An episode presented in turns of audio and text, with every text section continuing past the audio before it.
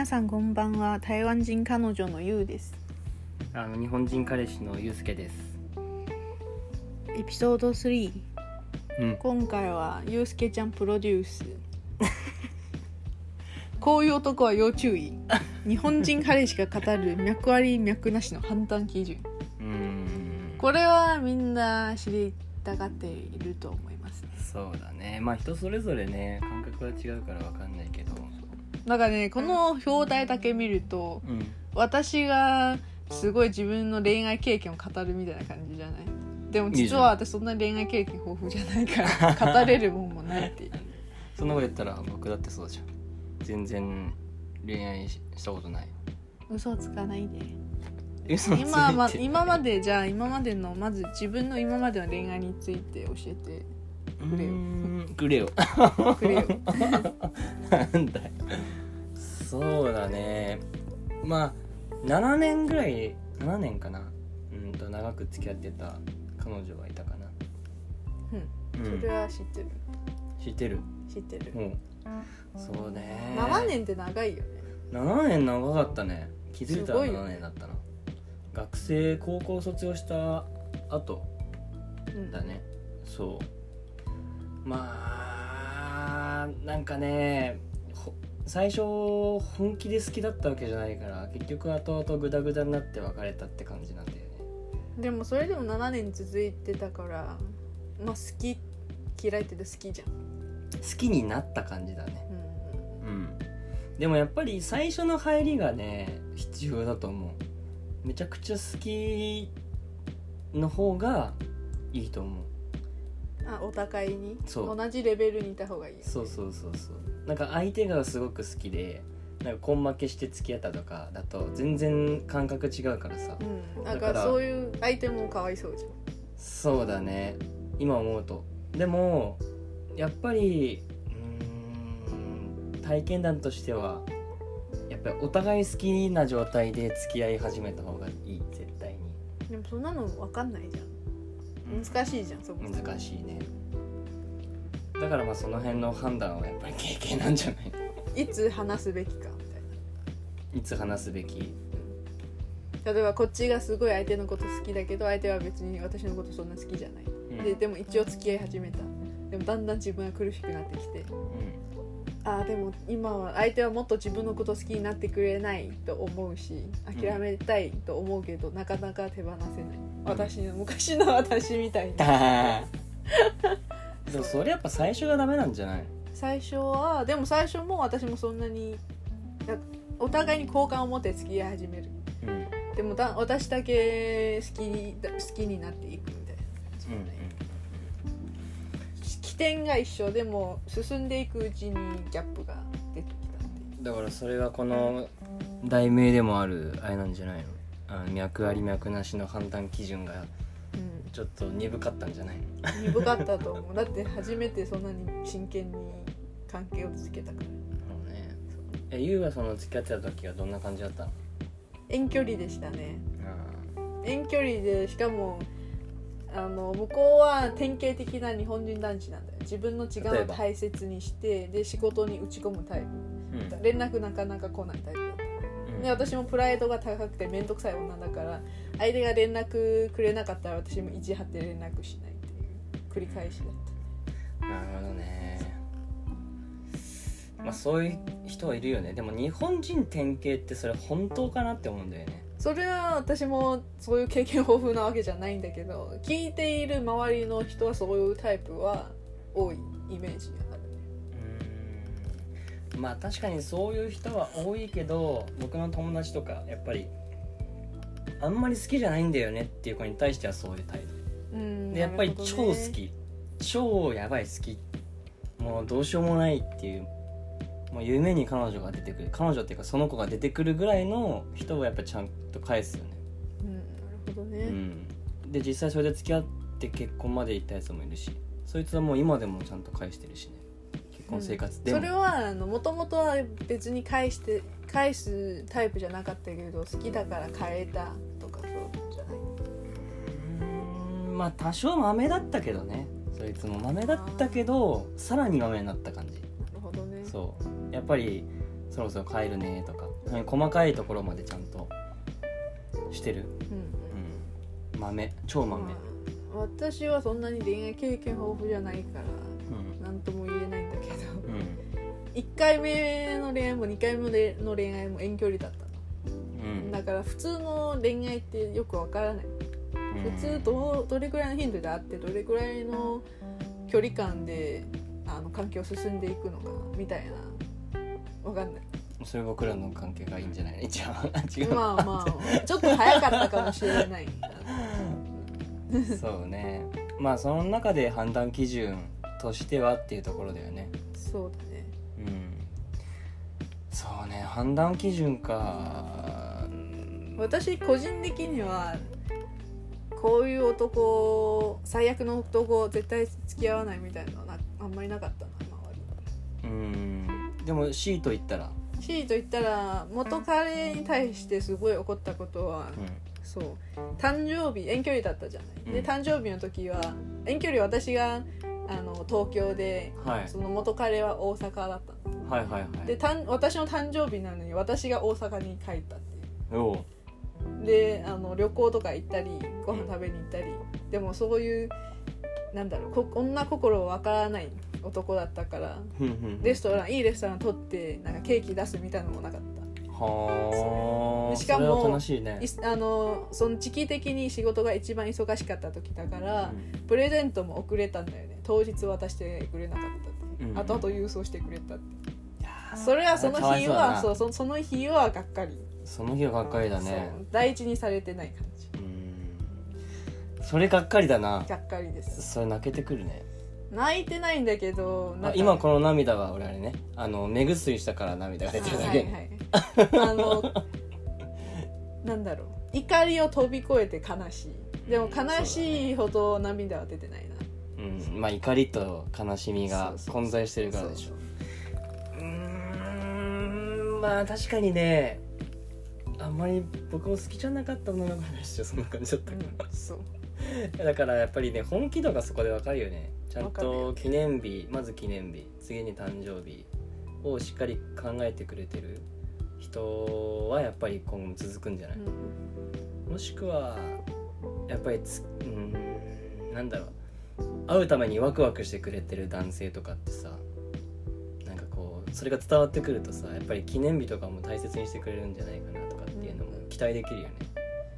あの元彼じゃだけじゃないんだけど昔の友達とか男友達とか、うん。友達の彼氏とかの話によるとう、ん。男っていう生き物はやっぱり記念日とかそういう日を覚えてない人が多いらしいんだようんそれは努力してないだけ。めんどくさいって思ってるだけ。だからそれそんだけの気持ちなんだよ。俺あーんと僕はすぐにユウと付き合ってすぐにやったのはスケジューラーに入れたよ。入れたね。入れた入れた。それはなんだろう？経験値かな？経験値とか経験値？例えば誰とも付き合ったことない人はそういうことできないんじゃないの？かあなたも今までの経験を踏まえてこうするべきとか判断してるんじゃないの？かえ今までは記念日とか覚えてたことなかったよ。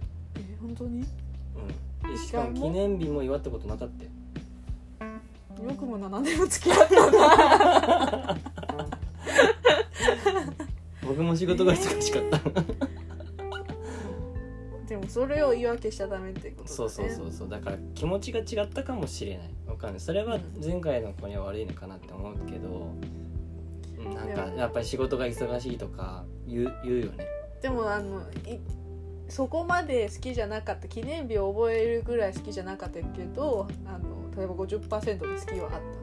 それも元カノは多分分かってるしうん。この人いつか変わってくるんだろう私がちゃんと愛を注いでたらうん。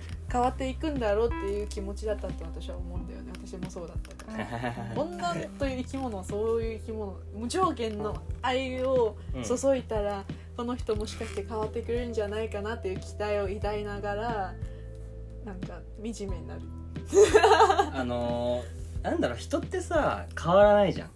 変えられないじゃん。かだからまあ変えられるなら本当の愛って信じてるのが女っていうロマンチックな生き物なんだよね。だから自分が変わるしかないよね。でというと？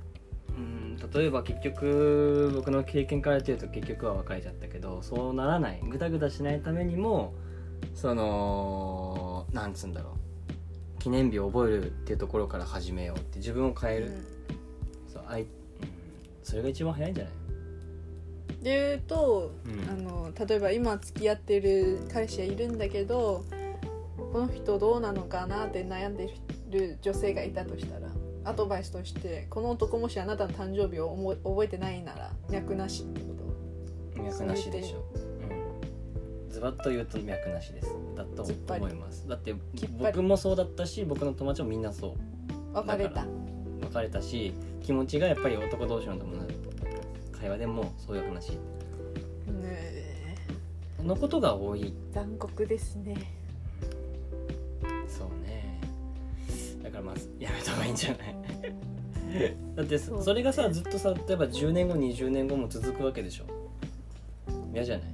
ちゃんと覚えててくれてるんだったらさ他のこともちゃんとしてくれるんじゃないかなっていう期待もできるし。そうだね。そんな記念日も覚えられないぐらいだったらさ他のこともさ覚えててくれないしさなんかいろいろ問題が出てきそうじゃない？だからもし女性の方はすごい記念日とか誕生日を追いやってきてほしい人だったらちゃんと言ってその人も納得してくれたらそれでいいんじゃない？でも男性は逆に深く考えすぎなんだと思う。ちゃんとなんか男性だなんかドラマみたいになんかこう高級レストラン借りてとかなんかしなくてもいいと思うんだよ僕は、まあ気持ちいいそうそう。だうん、例えば花を買ってあげるとか多少ねご飯食いに行くとか。その中で例えば1年記念日とかでいつもありがとうって言ってなんか高級レストランに行くとかだったらそんな負担もないし、うんうん。お互いウィンウィンだからそれはそれでよくない？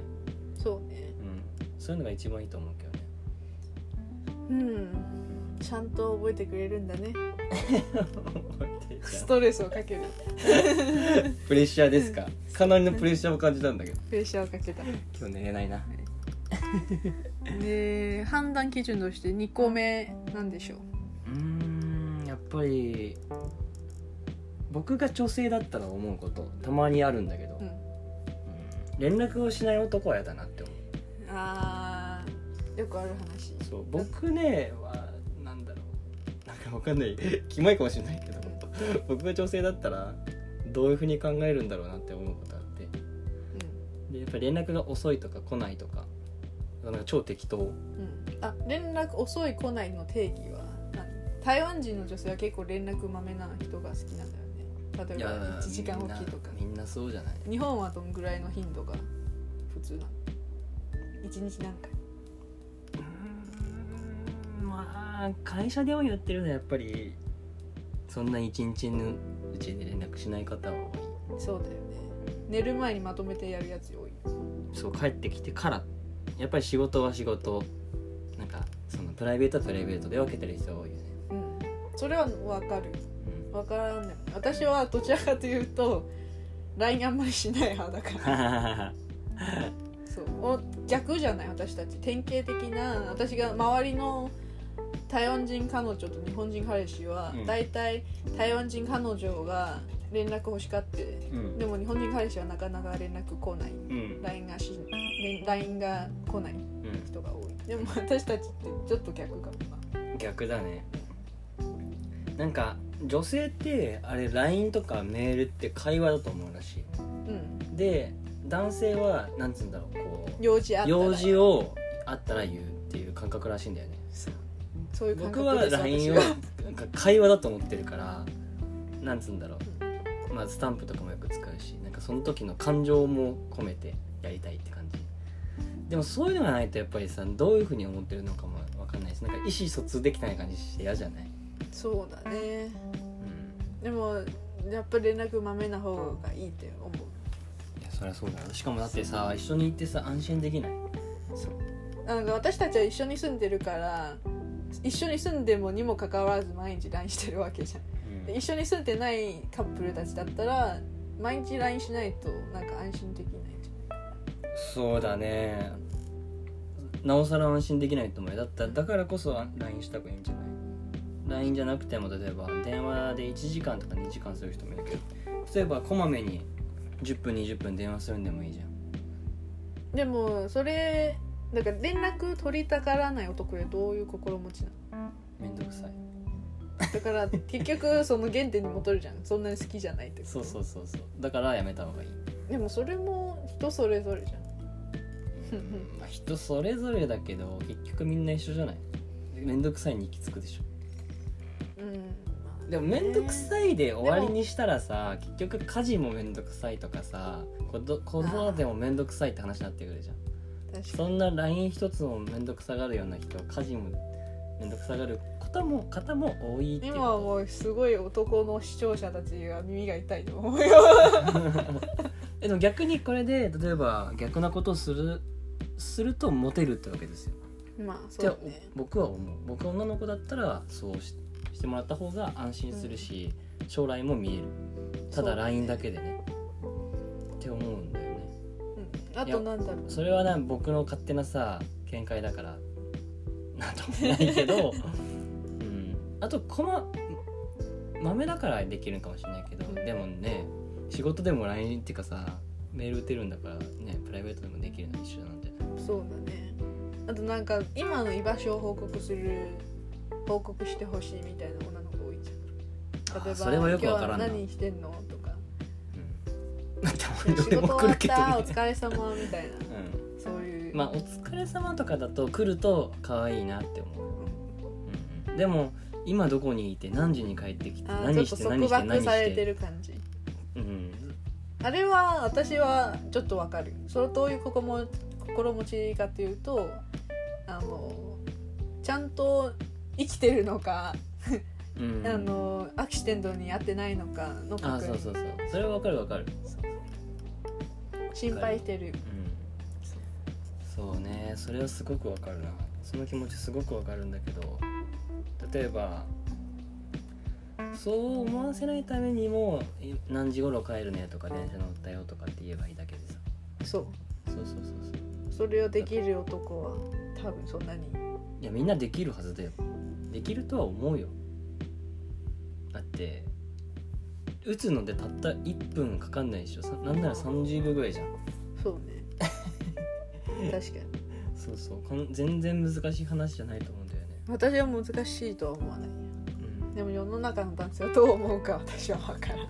あとねまあたまに言うにも使うからさ怒られるかもしれないけどさ「お」って言ったら「お疲れ様とか「今日もよく頑張ったね」っていう定型文を入れておくだけでなんだ全然苦にならない。あおって言ったら「お疲れ様今日も今日もよく頑張ったね」っていう定型文やはりじゃん。だから相手からしたらあちゃんと打ってくれてる。僕もこう気持ちとして言うけどすごいで営業的な発言。もなんだろう。そうそうそうそう。全然苦じゃない、なるほどね。うん、私はいつもちゃんと打ってる。あとはこう「これから帰るね」とか。っていうのも全部「こ」って言ったらもう「これから帰るね。うーんそれ便利だね」便利便利世の中かの男性はそれを勉強習うべき真似すべき。いやどう楽するかじゃない。まあ楽すること考えたらあれかもしれないけど 相手を不安にさせないためにこっちも負担にならならないウィンウィンな方法って言ったらそれが一番いいと思うけど。なるほどね。そうそうそうそう。いいと思う。でもそれは相手に不安にさせないための方策じゃん。そういうのを考えてくれる男性はいいなと思う。確かによく考えてくれてる人ね。そうそうそうそう。でそそのメールとかも省くような人はもしかしたら結局うまくいかないかもしれないねって話で2番目として連絡を起こさない人が、うん気をつけた方がいいんじゃないかなと思うけどね。わかんない。人それぞちょっと男の目線から言ってるけど 女性目線って感じですね。上手ですね確かに。なんか連絡来ないじらしてる感じもいるんだけどそういうああでもそれもテクニック。あると思うよ。それは付き合ってもそうなの？付き合ってもする僕は。あったね。あったね。うん。まあそれはさておき恋愛テクニックはもう後語りましょうか。うん、そうだね。一つ言えるとしたら女の子がやるんだったら女の子って常に LINE したがるじゃん。それでめっちゃもう盛り上がる時ない？例えば付き合うかもしれないんじゃないかななんだか誰が今好き好きな人いるの、うん、いるよみたいな。うんいつも LINE してる人みたいな。私かもみたいな。そういうなんか上がってくるじゃない？ボルテージ上がってきましたってなった次の日にパタってやめるっていああそれは男の人もなんどうしたって。うなる。男ってハンターだからね。追いかけたがるそう。そうそうそうそう。男性は僕もそうだけど追いかけたい。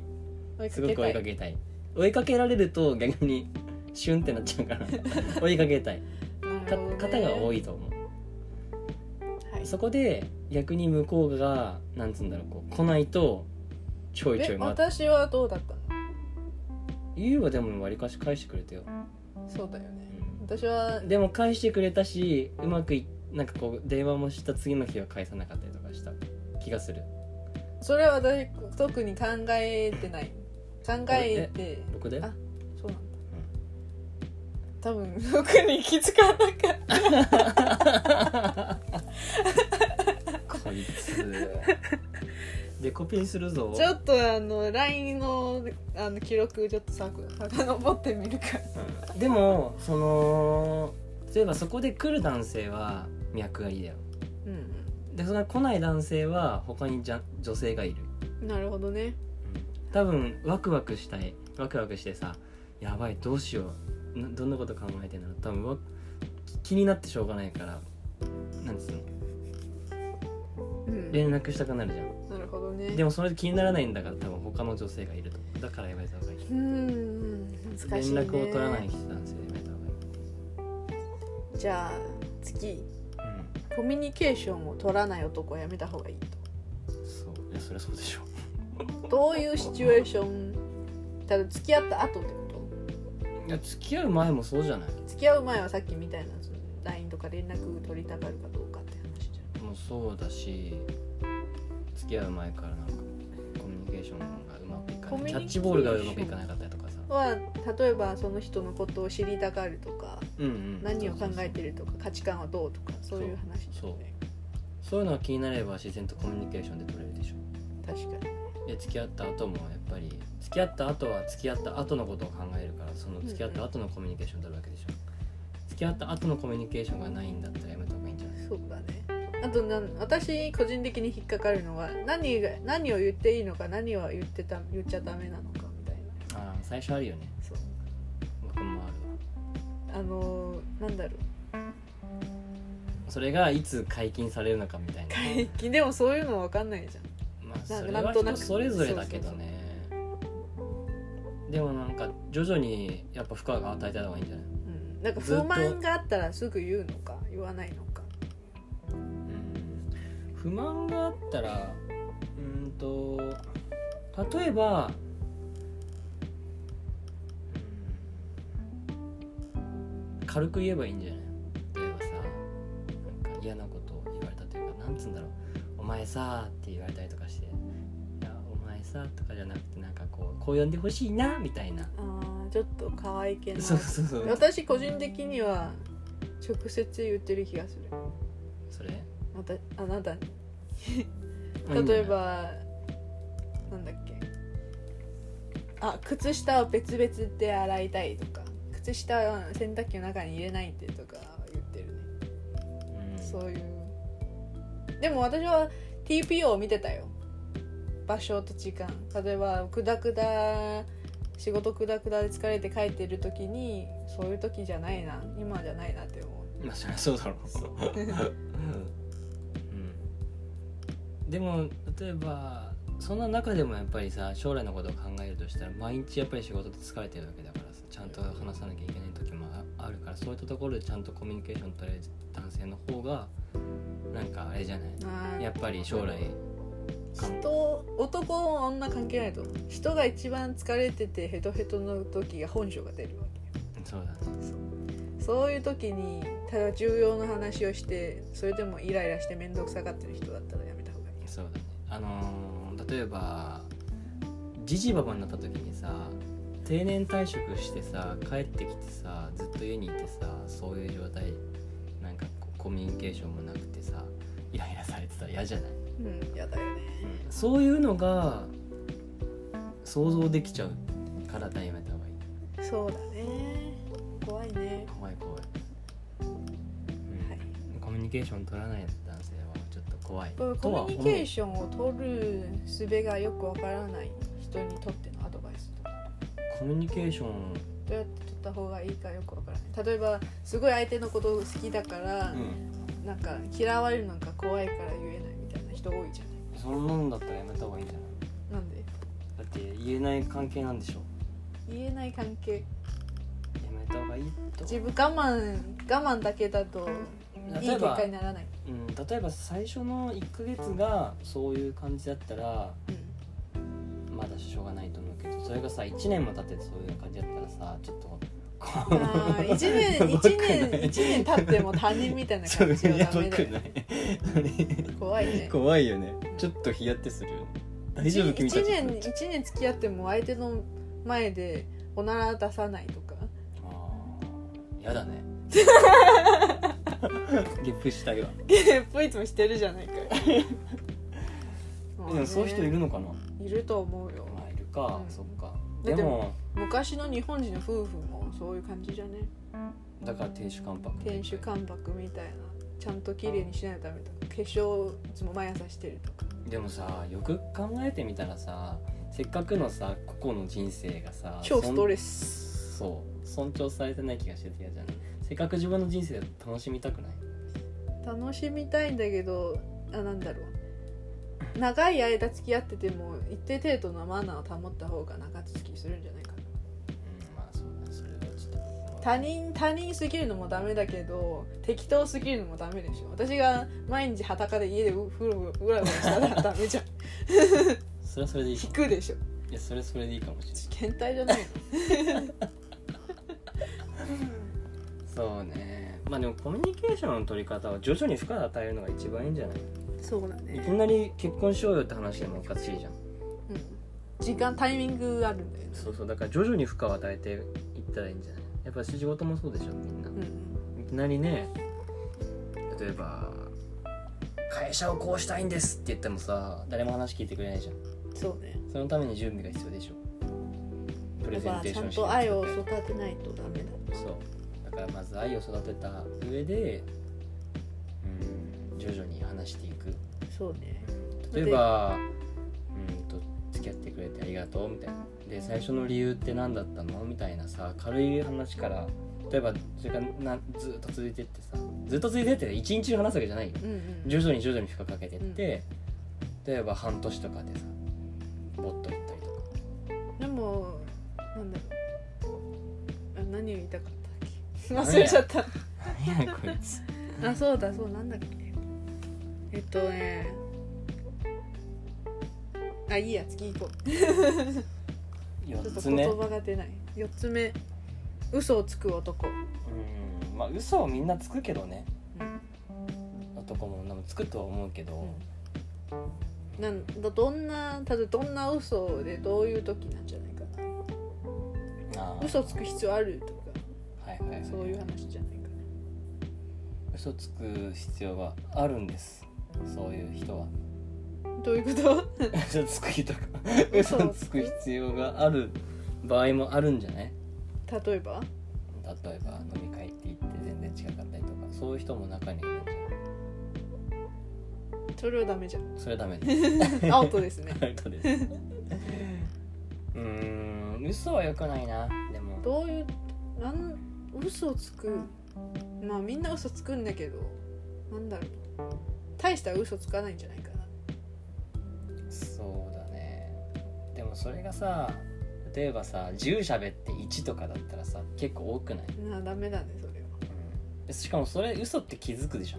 気づくね。そう。だその嘘かなって思うのが多いとこれ嘘だなってなっちゃうから。だあ。から最初から誠実にぶつかってくる人の方がいいと思あでどうやって嘘ついてるのって見わ見あの見分けるう見分ける？そう。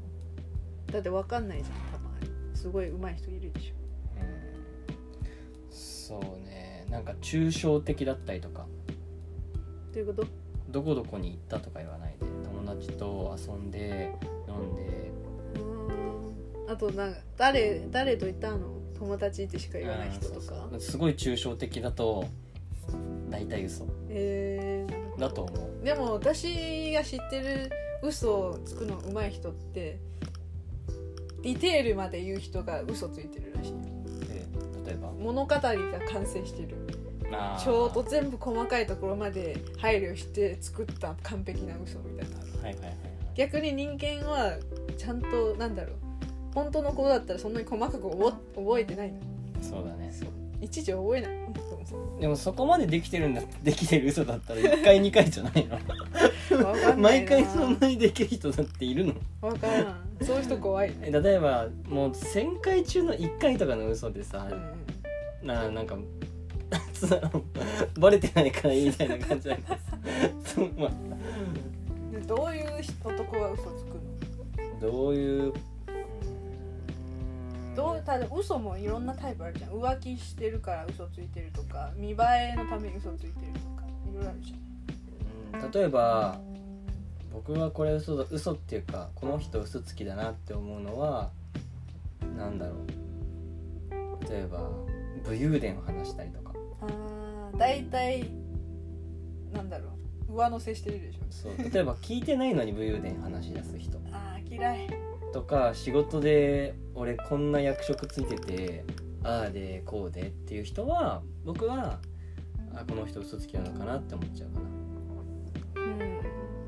ななんか別にでもそういう嘘は大した嘘じゃないしすぐ見破るじゃん。でもそういう人がでかい嘘をつく今後。ねそういう細かい嘘からでかい嘘をつく。えだってそういう人人ってさなんだろう、うん、まあそういう人が多いかもしれない、うん、逆になんだろうなんだろう結局自分はいやそんなにできないんですよって言って友達からこいつこうでって言われた方の方がなんかしっかりしてんなっていう、うんうんなんかまっすぐだなこいつっていう思うけどね。だから武勇伝話すとかそういうのは男性から男性の目線だったらやめた方がいいと思うし女性からしたら気をつけた方がいいと思う、うん。嘘つの可能嘘の可能性が多い。わかるけど今の例えは女性目線じゃないんですね例えば私は嘘つきの男と付き合ったことないからわかんないんだけど超浮気症の男と付き合ってる付き合った経験ある女の子だったら多分わかると思う。嘘ついてるってう。ん具体的にわかんないけど。そういう雰囲気なんだよはいはいはいはい甘い嘘をつく、あの浮気をしている男性うすごく分かりやすい方法があって。ん、おなんだ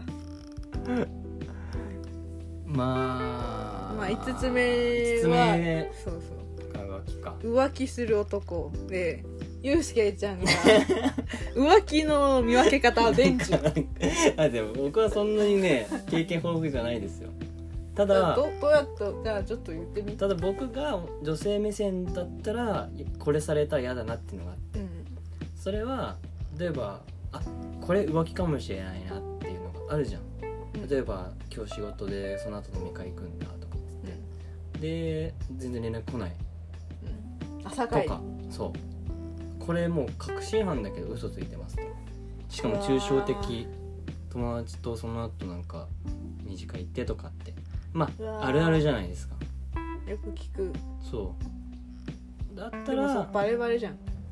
バレバレだけどそれでさ白切られたらさもうどうしようもなくない？もう冷めちゃうもう冷めるけど冷めない人もいるわけじゃん。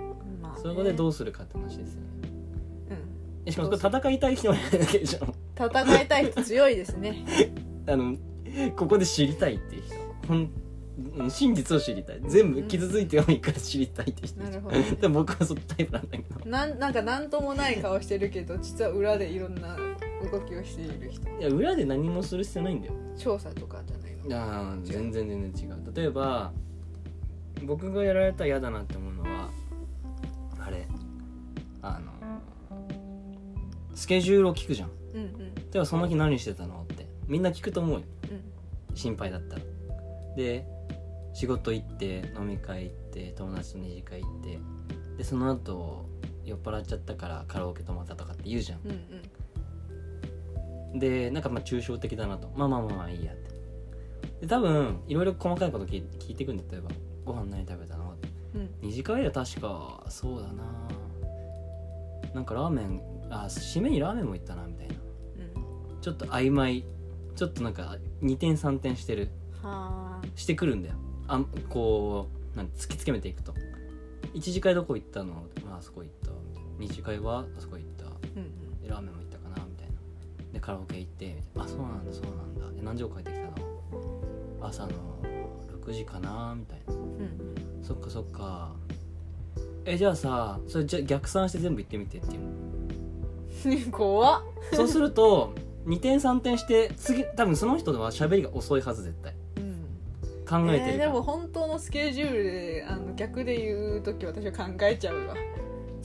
スラスラ言えない。いやスラスラ言えなくても答えられないから、うん。人が多い。例えば締めのラーメンが抜けてたりとか。はなんか23個抜けて1個だけだったらまだ分かるかもしれないけど23個抜けたりとかしたらなんかもう絶対嘘だよね。えー、そういう見分け方？だって例えばさよく考えてさ何してたっけな？だってさ 女の子とでさ言いたくないからさ考えて次どうしようって答え考えるわけでしょ。だから真実じゃないからなんつうの確信じゃないんだよね。なるほどだけどね逆から言わせるとその前言ったことを忘れてるから大体だから答えられないんだよね。2回同じ完璧な答えは出ないと。そうそうそう同じ答えじゃん。そうそうそう。うんこれってあれらしいよ。FBI がその犯人にやる方法らしいよ。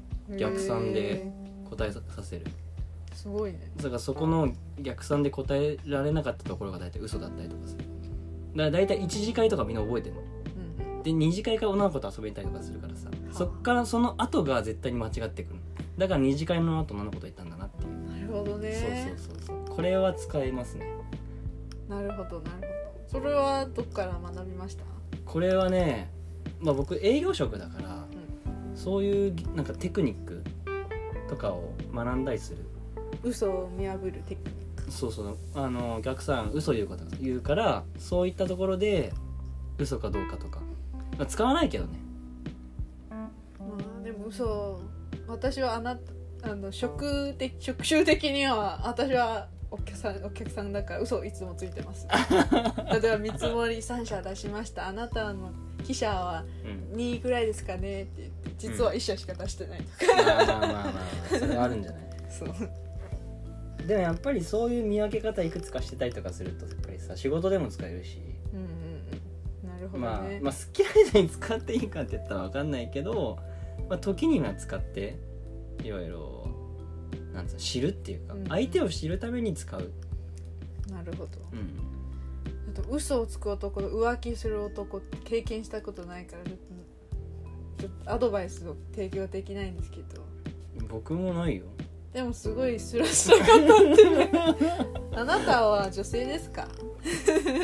女性目線で考えることが多い、まあね女性に相談されるんでしょ前う。ん昔、そうね。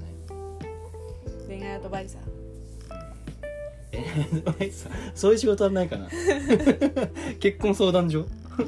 で最後にちょっと今恋愛している人たちに一言。うーんそうね。やっぱり自分の気持ちに正直が一番いいんじゃない？嘘つかずに。好きだったら本当好きって言っちゃえばいいしさ。で相手もそんなに愛してくれなかったら別ればいいそうだね。だって待つ必要はない。うんまあ多少待ったかもしれないけど好きです。いやじゃあバイバイってなるのもおかしいけどさ。そうね。でもあなんだろう。時間ってすごくさあの有限じゃない？うん。もったいなくない？もったいない。私も去年去年あ言っちゃったけど前はもったいなかったな。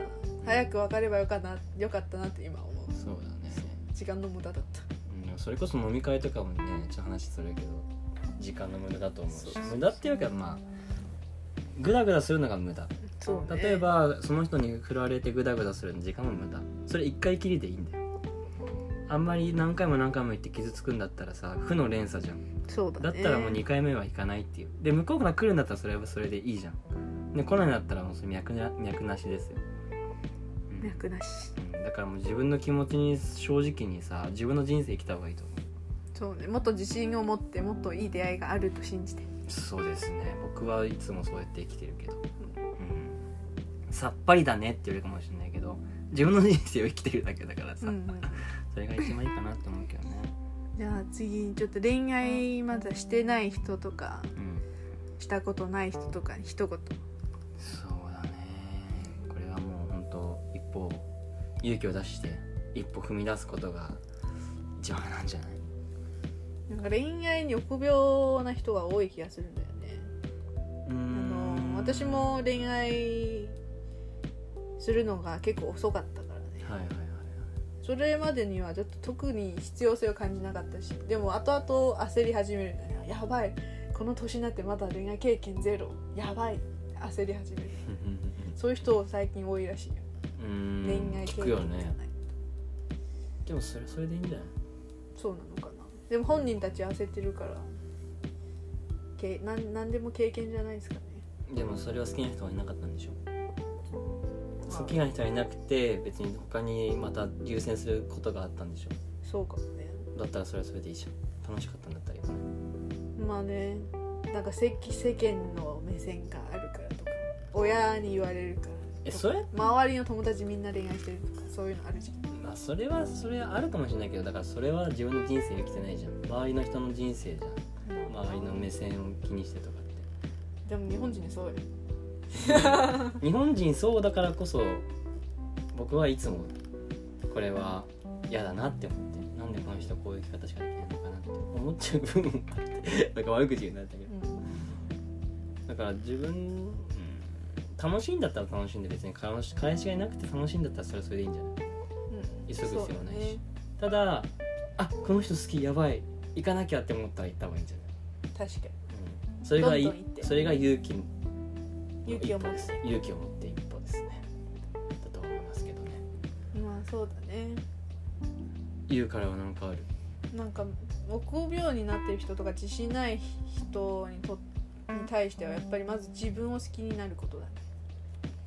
例えば今の自分がこうだから好きじゃないとか、うんこういう自分はダメとかそう思ってる人だったらないろんな新しいことをやってみて自分を変えよう変える努力をしてみたらいいんじゃないかな。それが最初の第一歩。ナルシストになれと。いやーナルシストまでいかないんだけどもうちょっとこういう自分の価値を満たすっていうか。そうね。そこから自分も自分自分が自分のこと好きじゃないんだったら他人も好かれないと思う。うん確かに確かに。さすがだね的確ですね。僕よりも全然私はそういうなんだろう。そういうそうやって経験してきたからかな。なるほどね。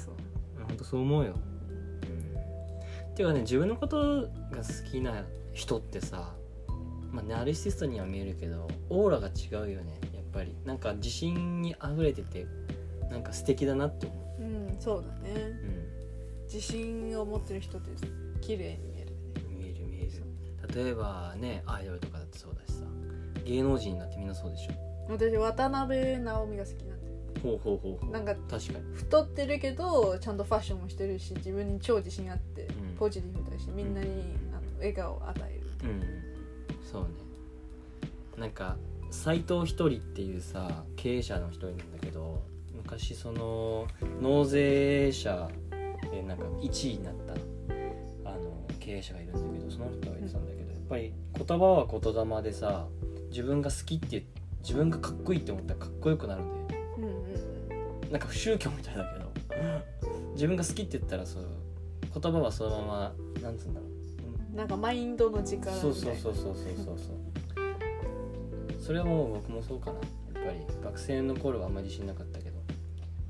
中高ってなんかあいけるかもって思った。いけるようになったし 私は逆にあの日本に来て留学始めた後に自信を持つようになった。うん。自分一人でも生きていけるとかいろんなことこなせるとかそういう自信がついた。でそういうふうに自分でこ心の中で言ったらそうなったわけでしょ。なったわけいやー。そういうわけじゃないか。